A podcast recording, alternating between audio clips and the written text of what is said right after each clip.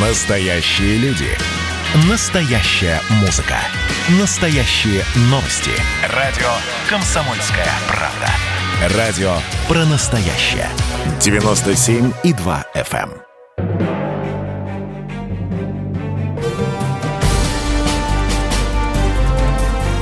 Однажды в Советском Союзе. Невероятная история Михаила Горбачева. Аудиоверсия книги Николая Андреева. Читает Владимир Левашов. На январском пленуме приняли решение передать власть от КПСС Советам. Настроение большинства партийных функционеров проявилось при выступлении двух писателей – Юрия Бондарева и Григория Бакланова. Оба выступления были встречены аплодисментами. Первое – одобрительными, второе – понуждавшими покинуть трибуну. Бондарев привел впечатляющий образ. Можно ли сравнить нашу перестройку с самолетом, который подняли в воздух, не зная, есть ли в пункте назначения посадочная площадка? При всей дискуссионности, спорах о демократии, о расширении гласности, разгребании мусорных ям, мы непобедимы только в единственном варианте, когда есть согласие в нравственной цели перестройки. То есть перестройка ради материального блага и духовного объединения всех. Только согласие построит посадочную площадку в пункте назначения. Только согласие. А закончил сентенцией «Свобода – это высшее нравственное состояние человека, когда ограничения необходимы как проявление этой же нравственности, то есть разумного самоуважения и уважения ближнего». Не в этом ли смысл наших преобразований? Восторженные аплодисменты. На слово «согласие» следует обратить внимание. Согласие в обществе – это сладкая мечта еще со времен утопии. Недостижимая мечта. И уж тем более во времена перестройки, когда каждый вкладывал в это понятие свой смысл.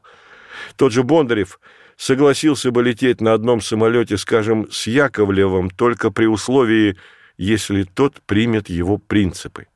Писатель Бакланов ввязался в выяснение отношений с Бондаревым – но его выступление выглядело мелочным, неубедительным, ударился в выспренность.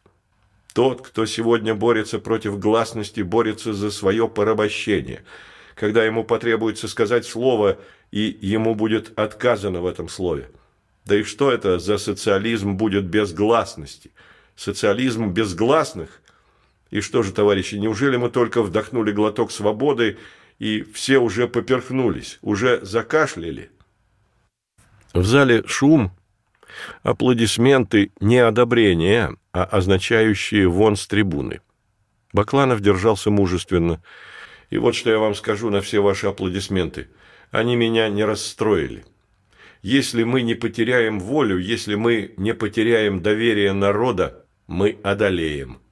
Вопрос, кто это мы и кого одолеем? Вступил офтальмолог Федоров, когда товарищ Бондарев говорил, что мы взлетели и не знаем, куда сесть, он, может быть, и не знает, он писатель. А я, например, знаю. У нас цели ясны, и мы должны посадить свой самолет на прекрасный аэродром. Федоров видел конечную цель, но видел для своего конкретного дела – Центра микрохирургии глаза – он знал, чего хочет добиться, когда был рядовым врачом. И он это сделал. Свой медицинский центр, где все по-умному. А вот насчет страны, где ждет прекрасный аэродром для посадки, не было ясности. И дело не в пессимистической позиции Бондарева. Он задал вопрос, куда мы движемся, на что ориентир. Бондарев в историческом итоге оказался прав – Михаил Сергеевич не имел конкретных ориентиров, где посадочная площадка. Это не претензии к нему, фиксация ситуации. Перестройка, гласность, демократизация – это все красивые слова, или, скажем так, инструменты для создания социального и экономического механизма. Но что за механизм? Никто не знал. И Михаил Сергеевич не знал. Метафора с самолетом обоснована. Нужно признать, во взглядах консерваторов своя правда, и кое в чем они реалистичнее подходили к действительности, чем кипящие энтузиазмом демократы. Но объединяться с теми, кто ее сформулировал, самоубийственно для Михаила Сергеевича. Это означало бы, что он на стороне тех, кто отвергает принципиальное изменение системы. Центризм Михаила Сергеевича уязвим. Ему так и не удалось решить эту дилемму «с кем быть?». На конференции проявились первые признаки оппозиции Михаилу Сергеевичу. Впрямую никто об этом не сказал, но потому как напористо выступали некоторые партийные функционеры, можно было сделать вывод, они не то чтобы не согласны с курсом генерального секретаря, но их не устраивает неопределенность. Они попросту не знали, что делать. Критика в адрес газет и журналов встречалась аплодисментами. В ряде выступлений прозвучали нотки ностальгии по старым добрым временам, когда печать была беззубой, послушной, ручной. Для Фалина 19-я партконференция означала смену системы. Единственное, что для него было неясно, затея Михаила Сергеевича переместить центр политической власти от партии к советам нужно рассматривать как возвращение к изначальному ленинскому проекту или речь о расчистке площади для строительства президентского режима, скопированного с американского. По его мнению, в любом варианте надо было как можно быстрее выходить из фазы двусмысленных попыток объединить всех. На эту тему он написал записку Михаилу Сергеевичу. В партии вызревают две непримиримые идейные платформы – признается это или нет, сути не меняет. Ничего не изменяет и то, что обе фракции говорят на внешне схожем языке. То обстоятельство, что делегации с готовностью аплодировали налево и направо, лишь усугубляет ситуацию, ибо в какой-то непрекрасный момент они пойдут за сильным. От чего вы медлите? Зачем вам консенсус с вашими оппонентами, которые готовы разбазарить перестройку оптом и в розницу? Несколько неверных движений, и программа революционного обновления уподобится еще одной красивой мечте. Мечта действительно красивая, но несбыточная. Жизнь показала, политическая реформа включила массы, но не в экономические преобразования – а зажгла огонь противостояния. Политические страсти, стихийность, митинговщина затрясли людей. В шуме и треске критических слов, призывов, деклараций тонули трезвые рассудительные голоса. Академик Людвиг Фадеев предупреждал, политизация общества опасна. Она может привести лишь к расколу. Она лишит нас главного, в чем мы нуждаемся сегодня – возможности эффективно работать. Ученый оказался прав. А Воротников другим недоволен. Трибуны собраний, митингов, места на радио и телевидении были безропотно отданы в руки экстремистов, радикалов, народных фронтов, которые под лозунгами перестройки, реформ протаскивали свои идеи, свою антисоциалистическую, демагогическую политику. Да нет, Виталий Иванович, никто не отдавал трибуны экстремистам и радикалам, они были завоеваны. И на трибунах были не только люди с радикальным размахом все сокрушить, но и здравые земные люди. Да и кто мешал вам, Виталий Иванович, партийным активистам, тоже вскочить на трибуну и увлечь за собой людей? Да к тому же вы столько десятилетий были на трибуне. Согласимся, много демагогии, много крика, трескотни, но и честных, искренних, болеющих за дело много. Они хотели правды и получили ее. Воротников продолжает анализировать доклад Генсека.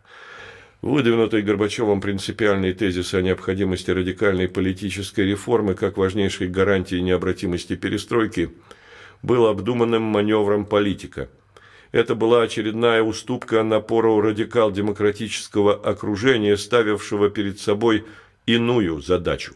И с этим ум не соглашается. Это не уступка. К 1988 году Михаил Сергеевич уже потерял ориентировку, куда двигаться дальше. И за демократизацию он уцепился, потому что в этом ему казался выход. Но Воротников делает окончательный вывод. Именно от 19-й партийной конференции можно вести отсчет его предательства идеалов социалистических преобразований общества. Примитивное суждение. Сложнейший процесс объяснить предательством идеалов. У каждого свой идеал, и предавать его, предать себя. Михаил Сергеевич себя не предал. Каким он вступил на пост генерального секретаря, таким он его и покинул. Когда он попал на вершину власти, то предполагал, что нужно лишь ускорить развитие, подправить отдельные стороны отношений в обществе. Но проступила зловещая двойственность в действиях генсека. Ограничиться ремонтом системы или рвать с прошлым, строить, не перестраивать новое. Но о ремонте говорили вожди и до Михаила Сергеевича. Почитайте Хрущева, Брежнева, Андропова – и он дальше предшественников не продвинулся, за исключением одного. Он дал обществу свободу. Продолжение через несколько минут.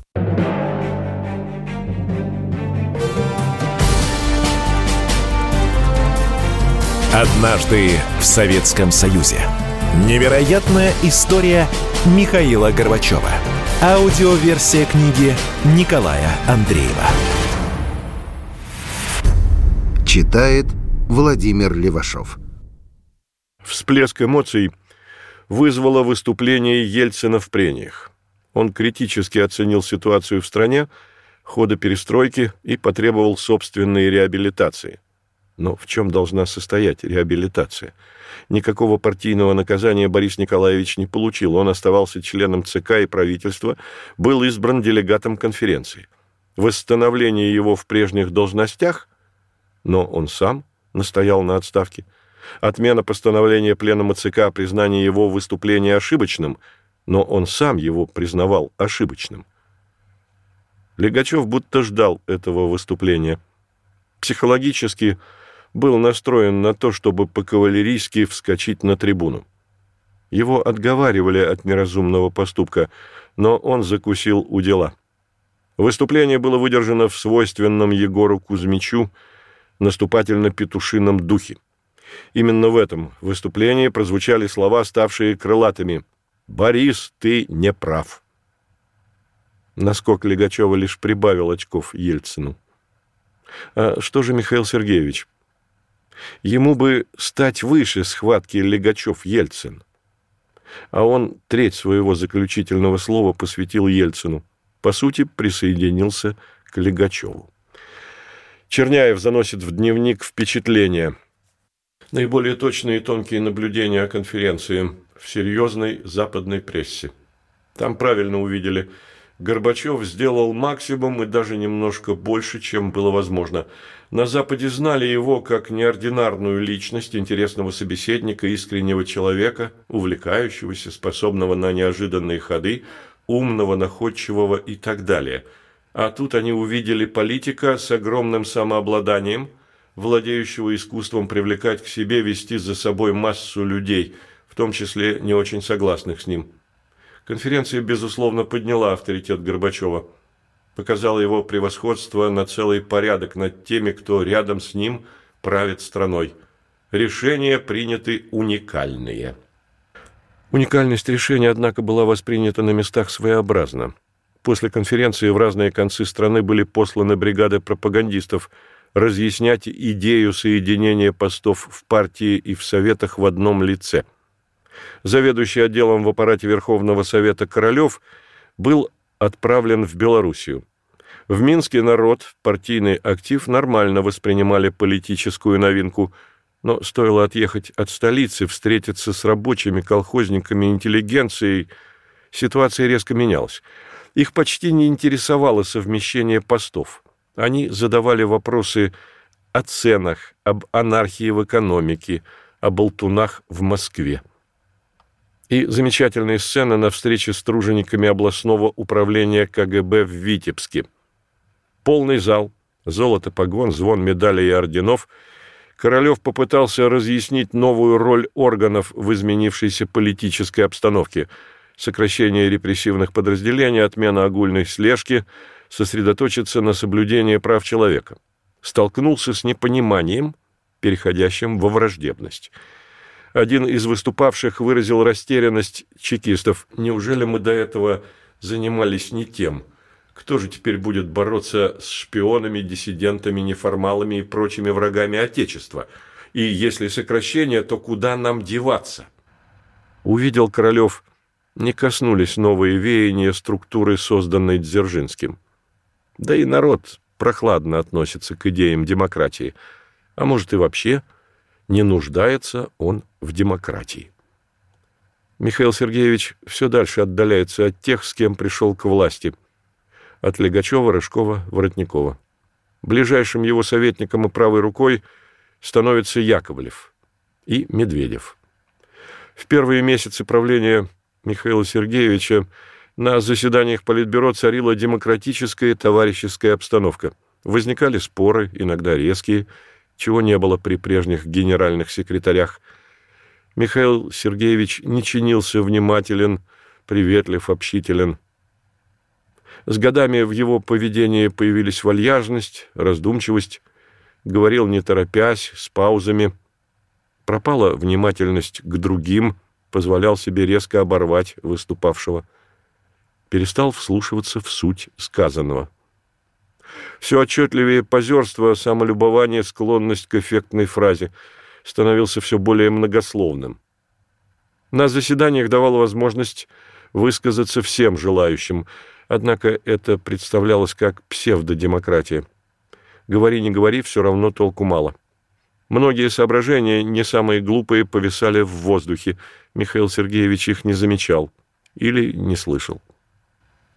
В общении и на официальных заседаниях Горбачев уже не эмоционально активный товарищ по партии, замечает Воротников, а лидер, знающий себе цену – сознание своего предназначения, веса и авторитета в стране и за ее пределами формируют образ вождя. Иногда срывается горячность, несдержанность, но берет себя в руки и снова спокойствие, самоуверенность, опломб. Признаем, чувство товарищества было у Михаила Сергеевича, скорее всего, в зародыше. Расставшись с одним, другим, третьим, десятым – он не испытывает угрызений совести. Начисто выбрасывает соратников из памяти. Соображение Болдина о Михаиле Сергеевиче того периода. Теоретические метания Горбачева – следствие его характера. Он не прошел производственной практической школы. Не вина, а беда Горбачева в том, что всю жизнь ему пришлось заниматься аппаратной работой – а это позволило выработать гибкий позвоночник, но не твердый настойчивый характер. В результате, столкнувшись с трудностями в практическом осуществлении реформ, Михаил Сергеевич терял к ним интерес, переключался на другие дела. Не случайно очень скоро основным полем его деятельности остались лишь выступления в печати и на телевидении, а также поездки на Запад, где он, как представитель страны, был почитаем и желанен. Ну да, ну да. Если бы была практическая работа, скажем, прокурором, тогда бы его позвоночник не был гибким, а характер был бы твердый. Ерунда все это, Валерий Иванович. И аппаратной работой Михаил Сергеевич занимался не всю жизнь, а лишь до момента, как стал первым секретарем горкома. Да и кто из тех, кто был рядом с ним, прошел производственную школу? Рыжков, Долгих, Ельцин – но вряд ли уроки в этой школе помогли бы им, стань они во главе страны, вывести ее на светлый путь. Смутно стало проявляться, власть от Михаила Сергеевича уходит. И уходит именно потому, что он преобразовывал Центральный комитет, призывал к демократизации, к гласности, а если убрать партию, то все рушится. Но и партия, как инструмент руководства, неэффективна. Она представляет силу лишь если обладает монополией на власть. Монополию у нее забрали, и она в растерянности. Михаил Сергеевич отнюдь не собирался ее разрушать. На партконференции заявил «Я хочу сказать делегатам конференции всему народу о главном, без направляющей деятельности партии, воплощение в жизнь ее политического курса задач перестройки не решить, перестройка будет обречена и политически, и идеологически, и организационно». Мудрые слова, потому что партия являлась тогда единственной силой, связывающей не только республики с их экономическими и национальными особенностями, но и различные слои общества. Но реальная политика оказалась сильнее слов. «Нет ближе человека». Жена генсека – это не просто его ближайший к нему человек, не просто влиятельная персона в окружении лидера государства – Раиса Максимовна превратилась в самостоятельную политическую фигуру, которая не только в зарубежных поездках, но и на родине занимала заметную позицию, потеснив на обочину даже руководителей партии и государства. С ней не считаться было нельзя, да и опасно. Люди видели с экранов телевизоров не просто супругу генсека, но и политического деятеля, чей голос приобретал все большую самостоятельность. Это испытал на себе Ельцин, когда был первым секретарем московского горкома. Раиса Максимовна позвонила Ельцину, попросила распорядиться здание рядом с Пушкинским музеем передать под музей личных коллекций. У Ельцина возражений не было. Но его не устроил тон, которым сопровождалась просьба, требовательный, безапелляционный. И он возмутился. Кто Раиса Максимовна такая, чтобы давать указания первому секретарю столичного горкома.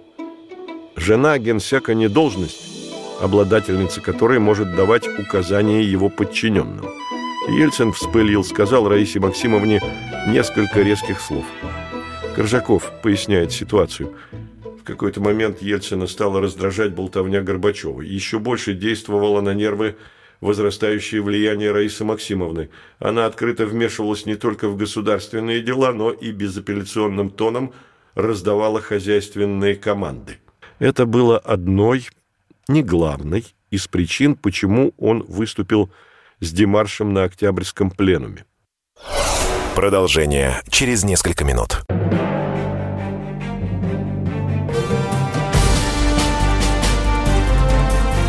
Однажды в Советском Союзе. Невероятная история Михаила Горбачева. Аудиоверсия книги Николая Андреева. Читает Владимир Левашов. Нет ближе человека. Ничего не уходило от внимания Раисы Максимовны. Она ходила по Кремлю и указывала, это сделать так, то передвинуть туда, а здесь соорудить то-то. В кабинете начальник охраны, могучий генерал Плеханов, по ее команде передвигал бронзовые торшеры – несолидно. Общество жгуче интересовало, а каковы Михаил Сергеевич и Раиса Максимовна наедине? О чем говорят? Какие эмоции в отношениях? Журналистка спросит Раису Максимовну, неужели вы даже не ссоритесь? Спорим и ссоримся бесконечно, но быстро миримся. Спасибо маме, она научила. Никогда не делай скороспелых выводов. В жизни нашей всякое было. Были и соперницы, и соперники – Помню, как было больно, но самый правильный путь – прояснить ситуацию. Не выяснять отношения, а найти в себе силы понять другого. Мы поговорили, и каким-то десятым чутьем поняла, я ему дороже других. Вот и пережила. Интригующий момент. Кто, интересно, была та соперница, которая доставила боль Раисе Максимовне? И в какой период их совместной жизни? И похожий вопрос Михаилу Сергеевичу. Вы ссорились? Все бывало. Но ни она, ни я не могли быть долго в ссоре. Кто первый мирился? Чаще она, заходит, ты что же, ушел, лег и читаешь, а что со мной происходит? Но все-таки всегда сохранялось, что она мне предана, а я ей. И лучше всего нам всегда было вдвоем, даже без детей. Охранник Медведев вынес такие впечатления об их взаимоотношениях. Он ей подчинен был, под ней ходил. И другие это видели, а в чем причина этой зависимости, никто так и не понял – по любому вопросу к ней. У него была, если можно так сказать, мания ее величия. Однажды Раису Максимовну деликатно поправил знаменитый театральный режиссер. Горбачев поправку отмел. «Нет-нет, вы ее слушайте, она знает, она знает». Без нее бывал другой, раскованней, веселей, коммуникабельнее. Хотя говорил нам, хорошо, что со мной ездит Раиса Максимовна, без нее бы я до трех-четырех утра работал, а так она меня вовремя спать отправляет. Иногда Раиса Максимовна попадала в унизительные ситуации. В Москве с визитом Рейган. Политики, общественные деятели, люди искусства, писатели приглашены на торжественный прием в резиденцию посла США в Спасо-хаусе. Несметное количество приглашенных, пришлось постоять в очереди, чтобы войти. Раздали талончики с номерами столов. За главным столом Рейган, Михаил Сергеевич, Мэтлок, актер Ульянов – и Сахаров. Боннер оказалась в компании Элема Климова, Эльдара Рязанова и жены Громыка. Та долго всматривалась в соседку по столу, пыталась вспомнить, где слышала эту фамилию. Елена Георгиевна – жена академика Сахарова. Пришел ей на помощь Климов. «А вы, оказывается, ничего», – с облегчением сказала госпожа министерша. Видимо, такого наслышалась о ней, что в мозгу засел образ чудовища похвалила симпатичная и, кажется, умная. Климов и Рязанов рассмеялись. За соседним столом Раиса Максимовна, Белла Ахмадулина, актеры, писатели, советские и американские. Неожиданно Ахмадулина начала кричать на Раису Максимовну.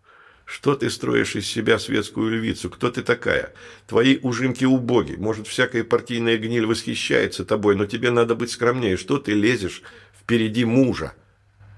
Раиса Максимовна сжалась, на бледном лице испуг и смертельное отчаяние. Через минуту два молодых человека элегантно и бесшумно вывели сильно выпившего поэта из зала. Сцена некрасивая, тягостная. Вообще у Раисы Максимовны туго с юмором. Как-то во время зарубежного визита при застолье академик Арбатов рассказал анекдот. «Знаете, Михаил Сергеевич, что люди находят общего между вами и Лениным?» И сам же ответил – Оба юристы, оба лысые и оба прогнали Романовых. Не успел Михаил Сергеевич среагировать на шутку, как раздался обиженный голос Раисы Максимовны. «А мы думали, что общими чертами являются глубина мысли, революционность действий». Дальше последовал перечень других выдающихся черт вождя мирового пролетариата. Михаил Сергеевич не возражал, довольно улыбался. И другой эпизод о глухоте Раисы Максимовны к юмору. Это подметил Джордж Буш-старший. В декабре 1987 года Михаил Сергеевич с официальным визитом в США. Буш еще вице-президент при Рейгане. Советский лидер дает прием в посольстве СССР. Вечер официальный, потому, понятно, проходил с церемониями, формальностями. После прекрасного обеда в гостиной появляется русская оперная певица, женщина мощного телосложения, талантливая, но, мягко говоря, не очень симпатичная.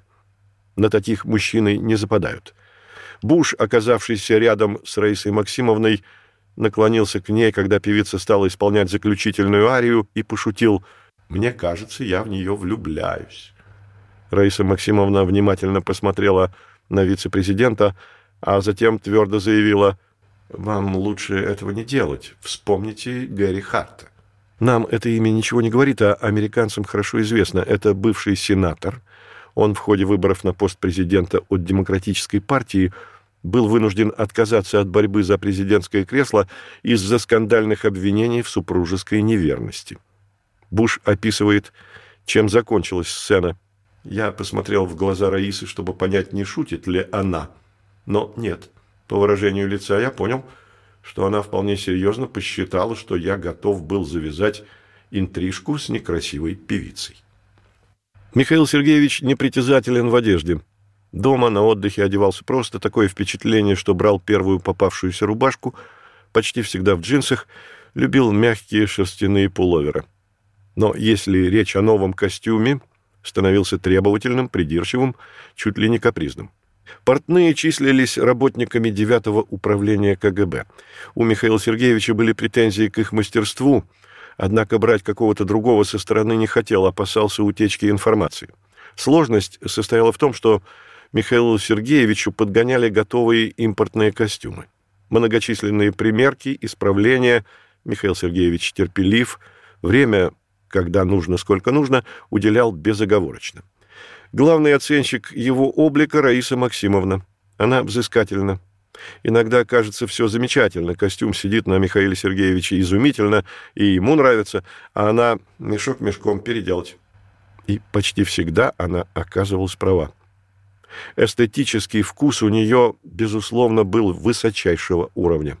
Иностранцы обращали внимание, как он одет. Эдгар Бронфман подметил, Горбачев был уверен в себе вплоть до самовлюбленности. Одет в безукоризненный костюм, с которым идеально сочеталась сорочка от фирмы «Сулка», рафинированная картинка портновского шика. Сама Раиса Максимовна Одевалась изящно, с большим вкусом. Гардероб обширный, в одежде она не терпела повторений. Украшений минимум, но опять же подобраны с большим вкусом. Кольца, сережки, вроде и неброские, а присмотришься – произведение искусства. В президентские годы мужа полюбила массивные браслеты, серьги и кольца из серебра. Удачно подбирала обувь, только западного производства. Отечественные обувщики – как ни старались, а изготовить удобные и приличные туфельки на ее ножки так и не смогли. Носила легкомысленные шубки. Во время зарубежных поездок в самолет загружалось несметное количество чемоданов, коробок, специальных пакетов для хранения верхней одежды. Обслуге казалось, что Раиса Максимовна уезжает на долгие месяцы, но через 4-5 дней она уже дома. Раиса Максимовна подавляла публику изяществом своих нарядов. Когда Михаил Сергеевич уже отодвинут от власти, Раиса Максимовна высказалась на эту тему. Что касается нарядов, тут очень важно понять, что в те годы очень много было связано с официальной жизнью Михаила Сергеевича, а там свои правила, свои законы. По телевидению обычно показывают официальные приемы, встречи, обеды, а это предполагает по протоколу каждой страны длинные платья, перчатки, шляпки и так далее. То, что в обычной жизни не нужно. Я сама люблю брюки и свитер, юбку с жакетом, куртки, но в официальной обстановке я должна была выглядеть как жена главы государства, соответственно, и подбирать одежду. Поскольку гардероб нужно было обновлять, а покупала я все на заработанные нами деньги, вынуждена была продавать то, что мне уже не нужно. Сдавала вещи в комиссионный магазин – как жена главы государства считала своим долгом носить только отечественные вещи. Это сейчас мне не важно, где покупать, а тогда я носила только отечественное. И шили мне в доме моды на Кузнецком мосту. Это были Татьяна Константиновна Макеева, Елена Николаевна Стерлигова, Ирина Владимировна Крутикова и мастер-ателье Лидия Григорьевна Магиева. И хочется еще раз сказать им огромное человеческое спасибо. Был у меня случай в 1985 году в Женеве, при первом знакомстве с Рейганом. Шульц подошел, дернул меня за рукав и спрашивает, «Это вы где, в Париже купили?» Я говорю, «Нет, в Москве». Шульц очень удивился, но это его проблема. Как-то слабо верится, чтобы американский дипломат подошел и по-простецки дернул леди за рукав. Уже не говоря о том, что мужчины не интересуются, где куплена юбка, в Париже или в Лондоне. Да даже жена Шульца, думаю, не снизошла бы до того, чтобы щупать рукав костюмчика жены советского генсека. Так что совсем не верю в реалистичность этой сцены. И, кажется, это не проблема Шульца, а проблема честности воспоминаний. Или, быть может, качество памяти. Продолжение через несколько минут.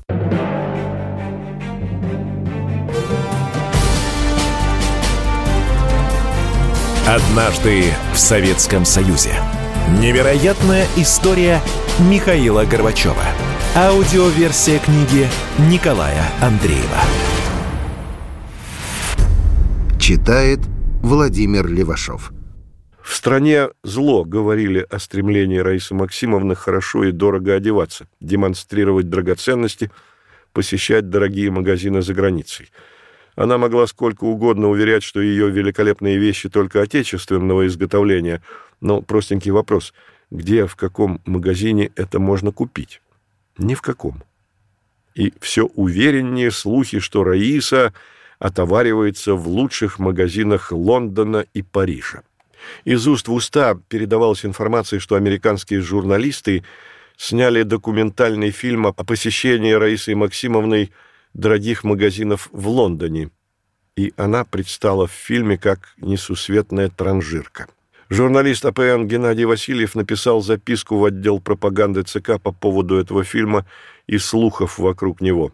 Слухи не только продолжают действовать, но в последнее время даже усилили свое действие. Это стало особенно заметным в эти дни, когда часть московского, но, наверное, не только общественного мнения, стала очень восприимчива к всяческим слухам, сплетням и тому подобное. Сейчас очень легко воспринимается демагогия такого рода.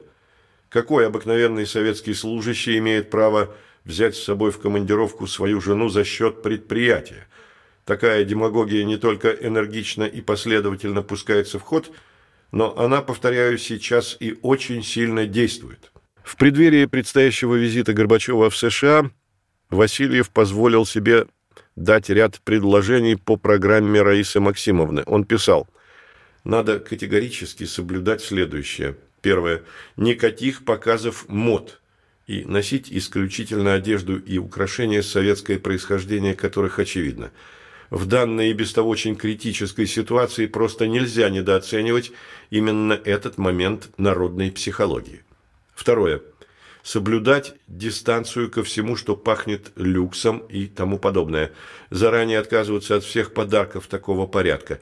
Если подарки стихийные или неизбежны, тогда подчеркнуть, что они предназначены для каких-то общественных, социальных и так далее учреждений в СССР. Васильева удалили из окружения Горбачевых.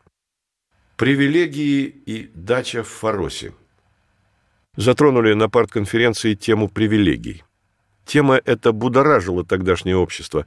Казалось, что нет ничего важнее, как сделать всех равными в потреблении. Всеобщий крик – упразднить спецполиклиники, спецсанатории, спецмагазины, спецраспределители и прочие с приставкой «спец».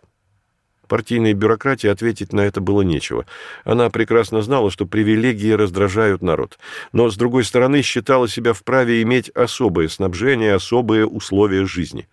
Потому что трудятся они, партработники, много и прекрасно, да к тому же на благо народа.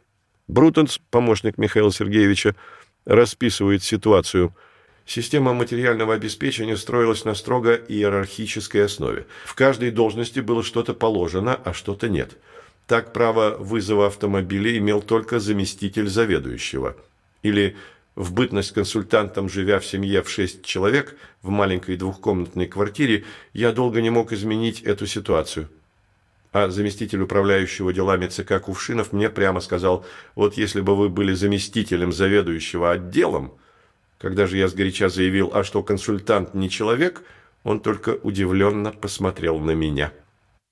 Система привилегий была и соблазнительной для аппаратчиков, и безжалостной. Уходя на пенсию, работник сохранял право пользоваться дачей в течение лишь одного летнего сезона. Затем он его лишался. Лишался именно тогда, когда человек более всего по возрасту и сопутствующим болезням нуждался в загородном отдыхе. Вообще привилегии и даже законные льготы, если человек вылетал из номенклатуры, в ту же минуту отбирались. На следующий день после изгнания Шелепина из политбюро солдаты грузили в машины и вывозили из его квартиры казенную мебель.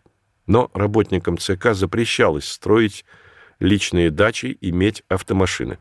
Высшее начальство, а также люди из секретариата Брежнева этим правилам отнюдь не следовали – Строили дачи на имя родственников, пользовались услугами военных строителей. И вот привилегии отменили. Гребнев делает запись 1 августа 1988 года. Отобрали пайки, оставили только пенсионерам, тем, кто получал. Грановку, столовая на Грановского, закрыли. «Вам же хуже», — сказал Яковлев на совещании редакторов. «Ему скажите спасибо». И показал на виновника Егора Яковлева, перед тем опубликовавшего в московских новостях сводку привилегий. Михаил Сергеевич не коснулся отмены привилегий, он считал их заслуженными. Сказал помощникам, не понимаю, из-за чего шум. Я узнавал, на Грановского доставляют всего 300 тонн мяса. Много вымысла вокруг этого, завидуют. Да нет, в вымыслах таилось не только недоброжелательство завистников. даже благожелательно настроенные к Михаилу Сергеевичу люди, и те с горечью отмечали роскошный образ жизни, в который ударились он и Раиса Максимовна. Его помощник Георгий Шахназаров отмечает, как всякий партийный работник, достигший высшей ступени карьеры, членства в Политбюро, Горбачев привычен к комфорту. Работа, исполнение представительских функций, приема в Кремле – житие во дворцах или первоклассных отелях во время зарубежных поездок, отдых на благоустроенных приморских дачах, вся эта сладкая жизнь даже самых по природе невзыскательных людей приучит ценить окружение дорогих вещей, красивую мебель, изысканную пищу. Привычка эта подвела Горбачева. Единственный его вопиющий промах – постройка дачи в Фаросе, давшая повод обвинять его – в склонности к роскоши и сыгравшая роковую роль в его судьбе. Дача в Фаросе – гротескная, поучительная история. И объяснить ее строительство только промахом слишком прямолинейно. Кажется, вся страна знала о строительстве новой дачи для генерального секретаря. В очередях, помню, это живо обсуждалось – Впрочем, слово «живо» не точно, надо передать точный смысл «со злобой». Люди знали о строительстве, затеянном в Крыму. Знали, хотя и без подробностей. Первый демократ страны и такая роскошь. Дача в Фаросе поражает богатством и роскошью. Входишь внутрь, потолок, как купол, теряется высоко в небе, овальная крыша покрыта красным ребристым алюминием – под черепицу. От крыши впечатление легкости, воздушности. Первый этаж – большой холл с зимним садом и двумя выходами к морю для обслуживающего персонала и отдельно для хозяев. Лестница с перилами, покрытая ковром нежно-коричневого цвета, ведет на второй этаж. Здесь спальные комнаты для Ирины и Анатолия, для внучек. Тут и столовая – на третьем этаже кабинет Михаила Сергеевича, его спальня и спальня Раисы Максимовны. Еще одна столовая, где могло разместиться человек двадцать. Из столовой выход на балкон, с которого открывался захватывающий вид на море. Здесь Горбачева любили посидеть за чаем. Другой балкон обращен к горам. На него можно попасть через холл, в котором поставили мраморную скульптуру обнаженной дивы. Раиса Максимовна терпела это произведение искусства два дня, потом распорядилась убрать. От входа дачи две дорожки. Правая в кинотеатр, левая на пляж. Летний кинотеатр под затейливой крышей. Экран, кинобудка, кресло для зрителей. К морю можно спуститься по тропинке, выложенной декоративным камнем, а если лень, то на эскалаторе. На берегу два домика. Комната отдыха с телефонами, туалет. Ближе к морю навес и две комнаты для переодевания, душ. Неподалеку домик для охраны, там же доктор. Бассейн 25 метров в длину, четыре дорожки. Каждые три дня меняли в нем морскую воду. Метрах в 50 к северу от дачи гостевой дом в два этажа. Далее метрах в трехстах еще одно строение в три этажа. Здесь жилье для охраны, столовая для персонала, кинозал, внизу гараж расположенный благосклонно к Михаилу Сергеевичу его помощник Анатолий Черняев, печалится по поводу грандиозного сооружения в Фаросе. Предыдущая дача в Ливадии – пошлый сарай по сравнению с тем, что здесь было изготовлено на колоссальной территории от Тесели до мыса Сарыч. Я спросил его на другой день по приезде, не без намека, который он понял, нравится ли ему здесь. «А что?» – ответил он. «Только вот излишества кое-какие понаделали. Но это же не под меня строилось». «Зачем это ему?» – подумал Черняев. И впервые у него по-крупному закралось сомнение, как бы это сказать, относительно личностно-семейного шлейфа у великого исторического подвига, затеянного Михаилом Сергеевичем. Написал Черняев слово «подвиг» в дневнике без кавычек. Он всегда был убежден, шеф совершил исторический подвиг. И ведь не скажешь, что Михаил Сергеевич жаден, скуп, склонен к роскошеству, продолжает размышлять Черняев, что он жаден. Немалые гонорары за свои книги в валюте и рублевые перечислял на устройство детских больниц, На них приобреталась медицинская аппаратура и медикаменты. Значительную часть он, как добросовестный член КПСС, перечислял в партийную кассу.